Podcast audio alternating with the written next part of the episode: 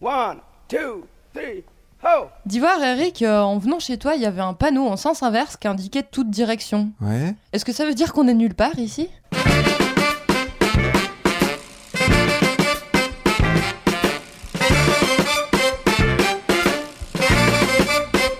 Salut tout le monde, vous écoutez Pause Vélo, c'est l'épisode numéro 65 et c'est un épisode qui va intéresser beaucoup de monde, beaucoup de feignants comme moi. Comment électrifier son vélo Non, non, non, je t'arrête tout de suite. Ce sont pas des fainéants qui électrifient leur vélo. Non, Ce sont vraiment juste pas. des gens qui ont besoin d'une assistance. Ou qui habitent dans des villes très très pentues. Oui, je m'emporte, je m'emporte. En fait, je me dis pour l'instant, tant que j'ai les moyens, euh, j'ai les muscles, la masse, euh, pour faire encore du vélo euh, musculaire uniquement. On, on dit vélo musculaire, vous dites comment vous? Moi, je dis musculaire ou sec. certainement. Mm, Ouais, vélo classique quoi. Bon, D'accord. Alors vous l'avez entendu, on est avec Lilou. Ça roule Lilou? Ouais, nickel, et toi? Ça va De quoi tu vas nous parler? Eh ben moi j'ai interviewé quelqu'un qui a électrifié son vélo, comme tu dis, et puis euh, je vais vous parler aussi de deux kits que j'ai trouvés en Suisse et en France pour euh, pouvoir euh, électrifier soi-même son vélo. D'accord. Et Arnaud, t'as préparé une minute utile Une minute inutile, oui, tout à fait, sur la rustine. Ça y est, alors mon défi, c'est de le placer 5 fois dans l'émission, rustine. Ça fait déjà deux, c'est pas mal, non? Euh, et puis alors, on a un invité, un vrai de vrai, dont c'est euh, la passion. Tu passes beaucoup de temps à faire ça. Tu représentes l'association Un vélo pour tous et tu passes beaucoup de temps à faire ça. C'est à faire de l'électrification du vélo. Je prononce bien? C'est bien ça, ouais. Donc moi je m'appelle Raphaël et puis euh, ça fait trois ans qu'on fait ça avec euh, une, euh, une série de copains. On te donne la roue avant notre vélo et tu l'é- tu l'électrifies. C'est ça, on, on part de son vélo normal. Alors quand on parle d'électrifier son vélo, c'est-à-dire on prend un vélo qui est pas du tout électrique, ça peut être un vélo qui a 50 ans, n'importe quoi, et on a des choses pour euh, le, le- le transformer en vélo électrique. C'est ça que tu fais. C'est ça que je fais, par contre euh, c'est pas sur la roue avant. Plein de modules différents, donc on peut le mettre sur, euh, on peut mettre un moteur roue avant, un moteur roue arrière, un moteur sur le moyeu ou un moteur euh, externe qui reprend sur la roue arrière. Est-ce qu'on peut mettre les quatre? Euh, oui, techniquement c'est possible, mais ça n'a pas beaucoup d'intérêt. Et puis nous, ce qu'on monte, c'est des moteurs pédaliers. Donc en fait, tu prends n'importe quel vélo, tu enlèves le pédalier, tu remplaces par un moteur, et puis euh, tu y ajoutes une batterie. Alors, je- pars sur complètement autre chose, mais qui, moi qui me fait rêver. Euh, Il y a allez, plus d'une décennie, mais il y a, il y a commencé à avoir les premiers tricheurs. Alors, Il y, a eu- il y a eu les dopés sur les grandes courses professionnelles, et il y a eu les premiers tricheurs avec des moteurs planqués dans le vélo. Est-ce que tu, ouais, ouais, Raphaël, tu, tu, t'es, euh, tu t'y connais un peu sur ça? Tu sais comment ils ont fait, non? Oui, oui, oui. Bon, euh, alors c'est des petits moteurs qui mettaient dans le moyeu avec euh, en fait un, un petit mandrin et puis euh, une petite réduction à 45 degrés. Et puis en fait, ils arrivaient à sortir euh, 100 à 200 watts pendant une courte période. Et puis ce qu'il y a, c'est que les vélos du Tour sont hyper légers. Euh, ils sont capables de faire des vélos plus légers que ce qui est demandé, sauf erreur, c'est 6 kg 8. Et puis du coup, ben, plutôt que les lester, ils mettaient un petit moteur dedans. C'est un truc de fou. Mais c'en est au point, tu te dis, bah, on a le droit d'être complotiste parce que les premiers qui dénonçaient ça, ils se sont fait prendre pour des fous. Mais non, mais c'est impossible. Alors que tu voyais les images, le vélo il est à terre euh, parce que le gars il s'est cassé la gueule dans une montée. Les pédales elles continuent à tourner toutes seules. C'est pas genre, euh, euh, c'est un petit entraînement comme ça par inertie. Non, non, les pédales. Ah, c'est même pas de l'assistance électrique en fait, c'est vraiment un petit, Un une petit poignée moteur. de gaz et c'est parti quoi. Et c'était souvent utilisé dans les côtes parce que bah, il suffit que dans, dans une côte tu te mettes à démarrer, t'es sûr que plus personne te suit quoi. Ouais. Mais ce qui est fou, et c'est là peut-être techniquement tu peux me répondre, c'est comment ils faisaient pour planquer ça? Parce qu'un vélo électrique, tu le vois, les batteries, la taille, tout ça, comment ils Bah, faisaient pour cacher ça? Tout passait dans le tube vertical qui monte à la selle en fait. Donc euh, le moteur, au lieu d'être un moteur qui fait 5 kg comme euh, ceux qu'on monte là, euh, ben, il, faisait un diamètre, il avait un diamètre bien plus petit et puis tout était planqué. Le problème, c'est que. Enfin, le problème, non, c'est c'est que finalement ça chauffe. Et puis du coup, ben, ils ont commencé à être chopés parce que finalement l'UCI a voulu faire des contrôles avec les caméras thermiques. Mais il semblerait qu'ils ont quand même mis assez long. Ah oui, donc il y a eu- Avant de pendant plusieurs années, il y a des gars qui avaient des, certainement des trucs électriques. Mais probablement qu'ils le savaient même pas. Ah, le truc de fou. Ah non, Ils étaient à l'insu de leur plein gré. non, non, et- ouais, ouais, exactement, ouais, comme le dopage, non En fait, euh, le truc, c'est qu'ils avaient une... le, le- le plus gros problème, c'est presque pas le moteur, mais c'est la batterie. Euh, Elle chauffe Non, elle, elle pèse. Ah oui, elle pèse et puis elle doit être petite et puis en fait euh, ils, ils avaient besoin d'une assistance euh, juste ponctuelle. Donc a priori ils avaient euh, quelques quelques dizaines ou centaines de watts pendant un petit moment juste pour faire la différence. Puis c'est vrai qu'il y a quand même deux trois images qui, qui Chelou, hein. laissent bien penseur euh, Mm. quand on voit euh, Lance Armstrong là à l'Alpe d'Huez ou bien Conchelara au Paris Roubaix, il y a quand même deux trois trucs un peu louches. Mais Ouais. en l'occurrence je sais On pas. sait pas. C'est sûr que quand les, les motards de France Télévisions arrivent pas à les suivre, c'est qu'il y a quand même quelque chose qui. Donc en fait, ils passaient des caméras thermiques là-bas, comme nous avec le Covid, quoi, euh, dans les aéroports, et ils détectaient la chaleur des batteries, euh, donc non, fa- des moteurs. du moteur. Ouais, Donc, moteurs. Mais fa- du coup, ça veut dire qu'il fallait que le vélo il est tourné. Mais avant, oui, euh, mais c'est ça qui était foireux, c'est que, euh, en fait, mm, je suis pas con- 100% convaincu qu'ils voulaient vraiment combattre le dopage mécanique. Ah ouais, parce que le but du jeu, c'est que les gens ils s'extasient devant les vitesses folles et que du coup, euh, bah du coup, tout le monde était au courant, mais personne disait rien, quoi. Bah, disons qu'il y a en tout cas plusieurs faisceaux de preuves qui montrent que c'est un peu louche, quoi. Ah la vache. On va continuer à parler euh, de un vélo pour tous parce que j'aimerais bien savoir comment techniquement moi je fais, j'a- j'amène mon vélo chez toi et puis comment tu, tu fais pour le réparer, combien ça coûte, enfin pas pour le réparer mais pour l'électrifier, combien ça coûte, etc. On va en parler après. On va écouter maintenant Basile. Je vous emmène à la rencontre d'Inspecteur Gadget. Et non, chers amis, malgré ce que vous allez entendre dans ce sujet, je ne suis pas en compagnie de Gaston Lagaffe ni de l'inspecteur Gadget, mais de Basile. Salut Lilou, bonjour à tous. Basile, tu habites dans une des villes les plus escarpées du monde. Je ne parle pas de San Francisco, mais de Lausanne, dans le canton de Vaud, en Suisse. Basile, est-ce que tu peux te présenter Depuis quand tu es cycliste? Quel genre de cycliste tu es? Eh bien, je fais du vélo maintenant régulièrement depuis 15 ans, je pense, principalement pour mes besoins quotidiens, que ce soit loisirs ou professionnels. Alors moi, j'avais envie de t'interroger aujourd'hui, car tu es, comme je l'ai dit, une sorte de Gaston Lagaffe, et tu as transformé ton vélo de route classique en vélo électrique. Alors déjà, quelles étaient tes motivations à faire ton propre vélo plutôt que euh, d'acheter un vélo électrique? C'est pas forcément très clair, mais entre, je me suis, fait l'acquisition d'une trottinette électrique qui m'a un peu lancé dans la propulsion électrique il y a maintenant deux ans. Et du coup, j'ai acquis des roues et un contrôleur pour euh, modifier un vélo standard en vélo électrique. Et pas très longtemps après, ça a traîné pendant longtemps dans ma tête avant de se réaliser. Et puis, euh, puis est venu le besoin, l'envie. Enfin voilà, quoi. c'était pas forcément euh, une évidence, mais c'est venu. Est-ce que tu peux nous dire un peu au niveau technique euh, comment tu t'es inspiré Est-ce que tu as une formation de mécano ou bien où est-ce que tu as trouvé euh, comment faire ces modifications? Bah disons qu'on voit, alors euh, en Suisse pas forcément parce qu'on n'est pas le pays où les gens traficotent le plus, mais euh, on voit pas mal sur internet, il y a beaucoup d'exemples, puis après il n'y a pas forcément besoin d'avoir des connaissances particulières, Moi, j'ai pas de formation assez accessible à tous à mon sens.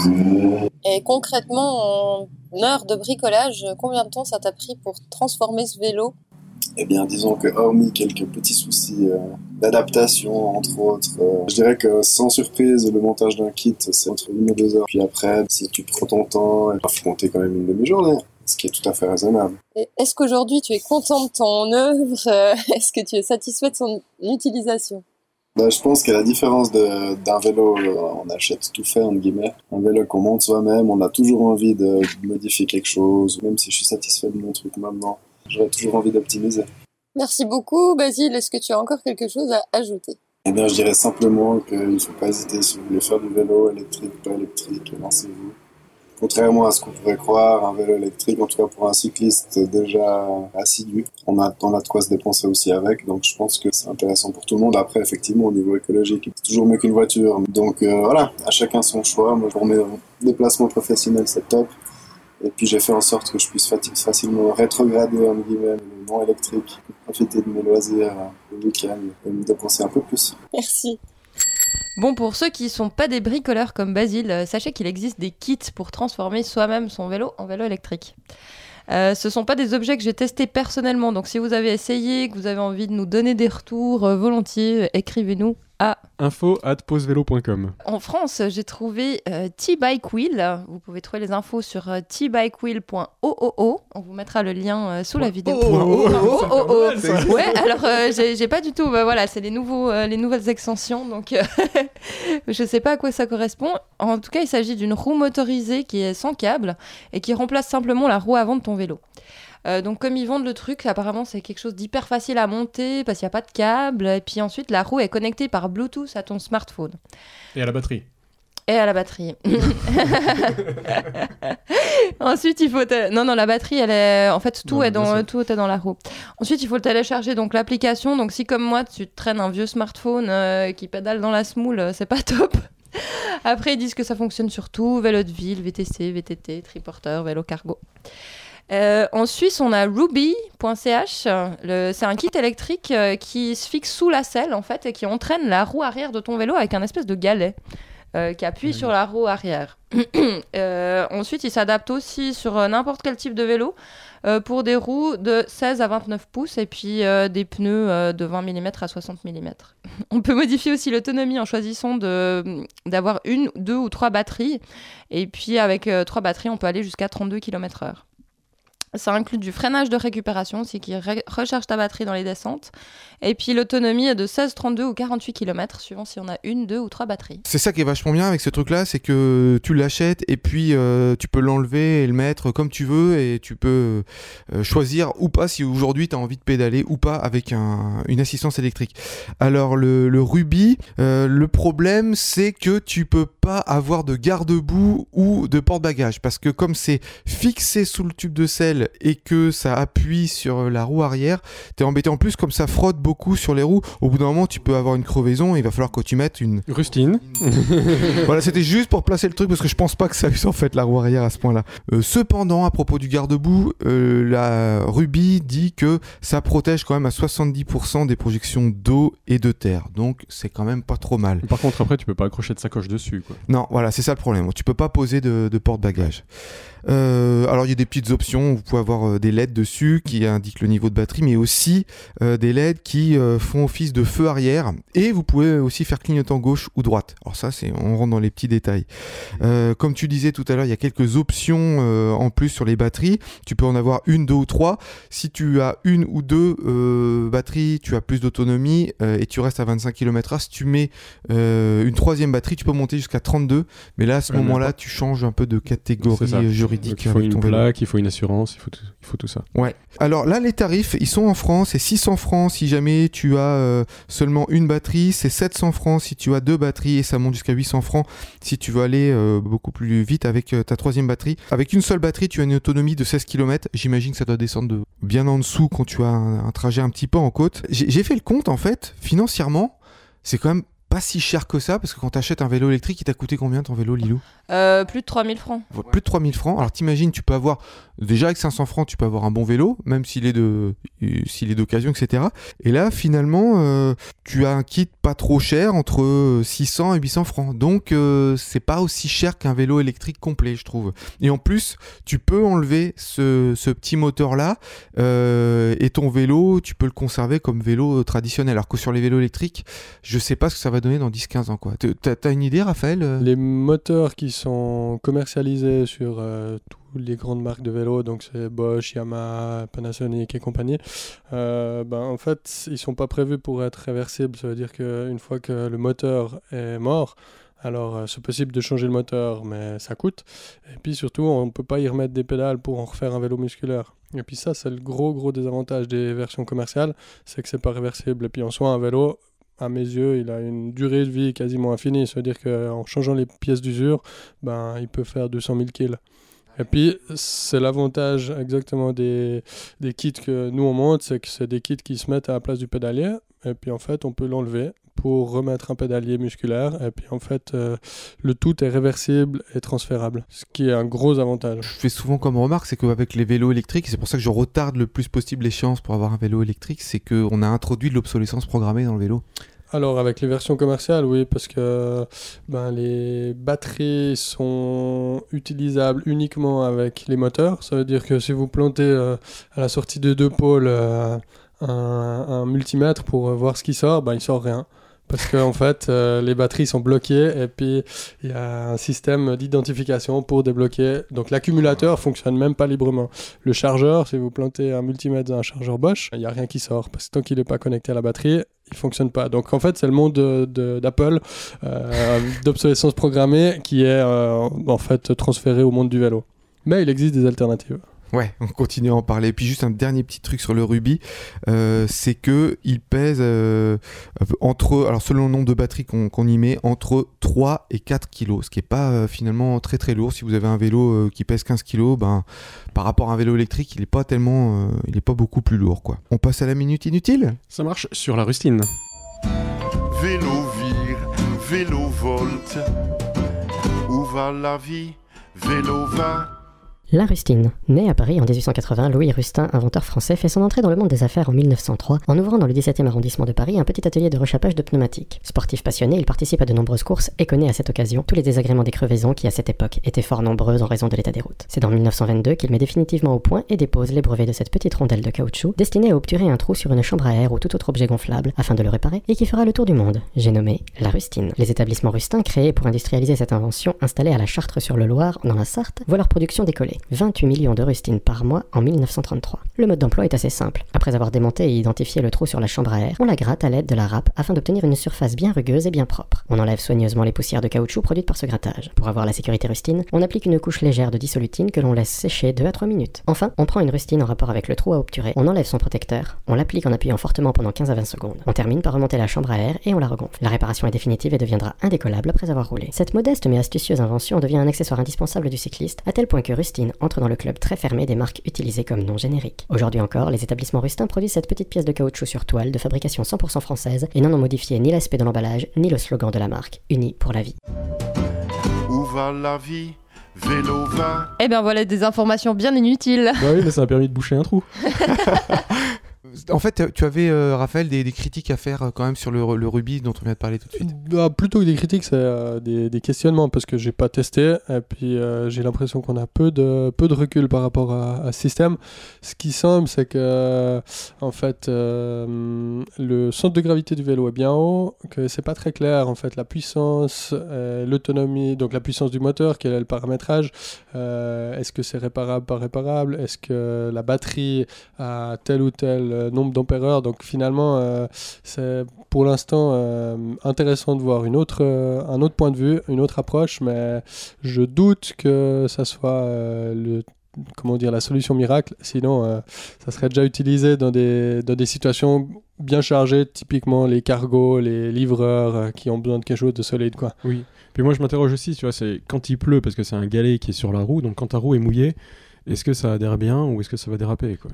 On pourrait leur demander de nous en donner un qu'on teste. Oui, tout à fait. Alors moi, je, me suis rendue sur le site euh, ruby.ch, euh, si jamais ils ont un, chat live. Et puis par exemple, ça m'intéressait de savoir justement si tu avais besoin d'un smartphone pour avoir euh, toutes les infos concernant ta batterie, ta vitesse et tout. Et on, on m'a dit que non. Donc voilà, je pense que si on veut des infos, il suffit d'aller sur le site de ruby.ch et puis utiliser le live chat pour leur poser des questions. Et puis tu parlais aussi de l'usure des pneus en fait. Moi je, je rigolais avec ça, mais en fait toi tu disais que c'est il y a quand même une usure. Enfin, c'est aussi une question de, de rendement. Euh, un moteur qui tourne et qui s'applique sur la roue via un- une friction entre euh, un petit galet et le pneu, ben, forcément ça perd pas mal de rendement. Et puis en même temps, ben, il doit y avoir une usure, à coup sûr. Euh, En gros, c'est comme une dynamo, quoi. Avant, tu perds aussi en, en efficacité, quoi. À partir Oui, du oui, moment où ouais. tu l'actives. Du coup, c'est une dynamo inversée. Ça. oui, mais si tu t'en sers pas, à la limite tu peux le relever ou l'écarter, peut-être. euh, Oui, après, la, la, la pub dit que c'est possible de recharger euh, le moteur en descente. Et puis là, pour des objets aussi légers, finalement, en fait, le taux de recharge est assez faible. Mhm. Le taux de recharge, il fonctionne bien sur euh, des, des vélos mobiles, euh, sur des vélos couchés euh, équipés avec remorque qui font, on va dire, euh, ouais, 50 et 100 kilos sans euh, passagers. Mais pour des petits vélos comme ça, euh, ça a été testé quand même euh, assez profondément. Ça recharge très très très faiblement. Toi, quels sont les avantages de ce que tu proposes, alors, comme, euh, comme alternative? Le premier qui est pour moi évident, c'est que tout le système est ouvert. Ça veut dire qu'on n'est pas coincé chez un fabricant. Toutes les pièces sont disponibles en pièces détachées, en réparation. L'autre avantage, c'est que c'est réversible. Ouais, donc, Donc, on peut revenir à un vélo musculaire. On peut peut revenir à un vélo musculaire. Et puis, euh, le moteur pédalier, il a l'avantage de garder un centre de gravité assez classique du vélo. Oui. Euh, un poids bien centré comparé à un moteur roue avant ou roue arrière.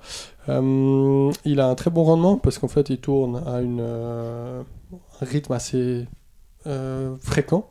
Et puis, ce qui n'est pas le cas d'un moteur roue arrière. Moteur roue arrière va des fois très vite, des fois pas vite, et puis il n'arrive pas à être dans sa plage optimale. Mais il y a aussi des avantages par rapport au moteur roue. Ça veut dire qu'il y a plus de pièces de transmission et de réduction à l'intérieur du moteur pédalier, euh, ce qui fait que, typiquement, si vous voulez aller d'ici jusqu'à la Chine en vélo, avec un vélo électrique, bah, c'est plus sûr d'avoir un moteur roue arrière qu'un moteur pédalier. Mais pour une utilisation euh, euh, par chez nous, franchement, moi je trouve que c'est bien. Et l'autre chose, c'est que c'est transférable d'un vélo à l'autre. Si on a un vélo avec une roue de 26 pouces montée en électrique et qu'on veut la passer sur un vélo avec une roue de 28 pouces ou euh, 29, bah, finalement on est obligé de re-rayonner sa roue, rejanter. Et puis euh, ça, je suis pas sûr que beaucoup de gens euh, fassent euh, ce boulot-là. Pas moi. Et si jamais de mon vélo, euh, je voulais juste con- savoir concrètement comment ça se passe. Moi, je viens avec mon vélo chez toi, je te laisse mon vélo. Qu'est-ce que tu fais comme travail dessus en fait? Alors, avant que tu m'amènes le vélo, je vais te dire si ça vaut la peine de le faire sur ce vélo ou non. Ah. C'est-à-dire qu'il y a quand même des exigences. euh, ça dépend si tu veux rouler lentement ou rapidement. Euh, ça dépend du niveau de freinage de ton vélo. Et puis, ça Ah oui. dépend euh, de la qualité de ta transmission. Si tu as des freins à patins et puis que tu as 7 vitesses et puis que tu me dis que tu veux rouler à plus de 45 km/h, ça, ça sera Niet. pas une bonne idée. Non, alors, là, je- vais. Alors je viens avec mon vélo tranquille, moi 25, ça me suffit, je fais pas du vélo pour euh, gagner du temps dans la vie. Euh, je viens juste, j'ai un bon vélo avec frein à patin, euh, il tient la route, je veux juste le, le monter jusqu'à 25. Alors, ben, tu viens chez moi, on peut le faire ensemble, ou sinon tu me le laisses, et puis un de nous, enfin de notre association, euh, fait la transformation. Et puis ce qui va se passer, c'est que nous, on va commencer par euh, enlever tout ce qui est transmission avant, donc pédalier, euh, plateau, manivelle, dérailleur, le levier aussi de vitesse avant, et puis une fois qu'on a le cadre nu, on a juste un tube, ben, là-dedans, à travers, on va passer un moteur. Euh, et puis ce moteur, il va être fixé du coup sous le cadre. Ensuite de ça, il faudra percer le cadre pour fixer un rail qui permettra de fixer la batterie. Donc la batterie est scellée ensuite avec une clé. Enfin, c'est pas scellé, mais c'est sécurisé avec une clé. Mhm. Et puis on rajoute euh, les différents accessoires, ça veut dire écran, euh, capteur de vitesse et puis euh, interrupteur. Et ça, ça permet ensuite d'avoir un vélo qui peut aller vite ou pas, ça dépend, ça c'est paramétrable. Et puis avec une autonomie là où nous on bosse avec des batteries qui sont entre 600 et 1000 Wh. Et puis ça, ça correspond dans la moyenne, si on roule à 25 km/h de moyenne, on peut faire entre euh, 80 km et 150 km. Wow. Donc ça permet de créer vraiment, vraiment une assistance importante. On en monte sur des cargos. Euh, Il y a des gens qui font des livraisons, de, bah, typiquement de brasserie, donc euh, des caisses de binge à longueur de journée euh, avec nos moteurs et ça fonctionne. L'avantage, c'est aussi qu'il y a un bon recul. Ça veut dire que ça fait plus de 10 ans que le moteur a été produit. Ils ont ajusté les versions au fil du temps tout en maintenant la compatibilité des versions. Et puis, euh, ça permet d'avoir un produit qui est abouti. Quel est le poids de ce que tu rajoutes comme matériel sur le vélo? Le moteur, mais il faut compter le moteur avec euh, l'ensemble des pièces accessoires sans la batterie. Il est à- de tête à 5 kg 12. D'accord. Et puis la batterie varie. Plus il y a de Ouais, cellules, fonction, oui. plus c'est lourd. Après, en fait, il y a quand même. on arrive gentiment à une, à une limite. Ça veut dire que pour un certain nombre de watts de puissance que fournit le moteur, bah, il faut une certaine masse et puis il faut un certain poids. Et puis, gentiment, on va pas pouvoir euh, réduire drastiquement euh, cette quantité de matière et puis ce poids. Donc, euh, on arrive gentiment à un optimum. Je m'apprête à repartir avec mon beau vélo, tu, m- bon bah tu me payes une bière. euh, C'est pas toi me- qui lui paye Non parce que justement, après c'est, je vais devoir le payer. Combien je vais te payer? Pour un montage classique, là, avec une batterie de 750 Wh, c'est 1650 francs. D'accord. Et puis, sur ces 1650 francs, on a de l'argent qui revient à l'association. Sur chaque kit, il y a 100 francs qui reviennent à l'association. Et ça, ça permet de payer euh, les outils, les pièces, et puis ça permet aussi de financer en fait d'autres associations. Le but pour nous, c'est développer la mobilité, et puis euh, aussi fournir ben, une assistance pour euh, immatriculer les vélos qui ont été transformés. Donc là, on a mis sur pied un protocole euh, avec le service des autos qui fonctionne. Et puis, l'autre chose, c'est qu'on a envie de favoriser d'autres actions. Donc l'année passée, on a pu donner 1000 francs à Vélo Africa. Et puis, enfin, Vélo Africa, pardon. Qui envoie des vélos euh, usagés de seconde main en Afrique. Oui, et puis euh, 1000 francs à Recyclo aussi, l'association à. Lausanne, Ouais. qui gère l'atelier La Rustine. Eh ben écoute Raphaël, c'est super. Ben, moi t'as répondu à toutes mes questions. On va peut-être rappeler euh, où est-ce qu'on peut retrouver toutes les infos, site internet? Nulle part. Nulle part. toi, t'es- voilà, toi, tu sais faire de la pub. Toi, tu sais te vendre. Ça, c'est Ouais. bien ça. En fait, euh, on croule sous la demande, ça fonctionne que avec le bouche à oreille, et puis euh, c'est déjà bien assez conséquent. Et t'as osé venir quand même ici faire de la pub. Oui, je sais pas quelle est l'étendue de, de le, des De notre auditeurs. L'association Un vélo pour tous, vous êtes basé où? On est basé euh, en particulier dans ma cave. C'est en Suisse, mais c'est où C'est en Suisse. Alors, elle, elle est domiciliée à Bran-Blanc, mais la plupart des activités ont lieu dans ma cave à Morges. Ok, non, plus sérieusement, avant, pour le contact, vous pouvez toujours envoyer un email à euh, un vélo pour tous 2018 at gmail.com. Ok. Eh ben merci Raphaël. Il est l'heure de se quitter les copains. Bon, on va se quitter en musique. Alors je- je- les paroles, c'est plein de gros mots, mais franchement, c'est génial. C'est les EWA Eco Warriors anonymes qui luttent contre les papiers jetés par les fenêtres des voitures. Eh ben j'espère que vous êtes tous heureux. En tout cas, euh, nous ça nous a fait plaisir d'enregistrer avec toi Raphaël.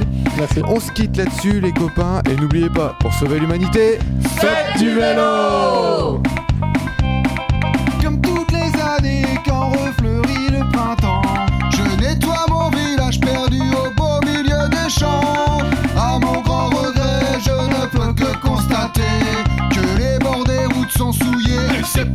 changer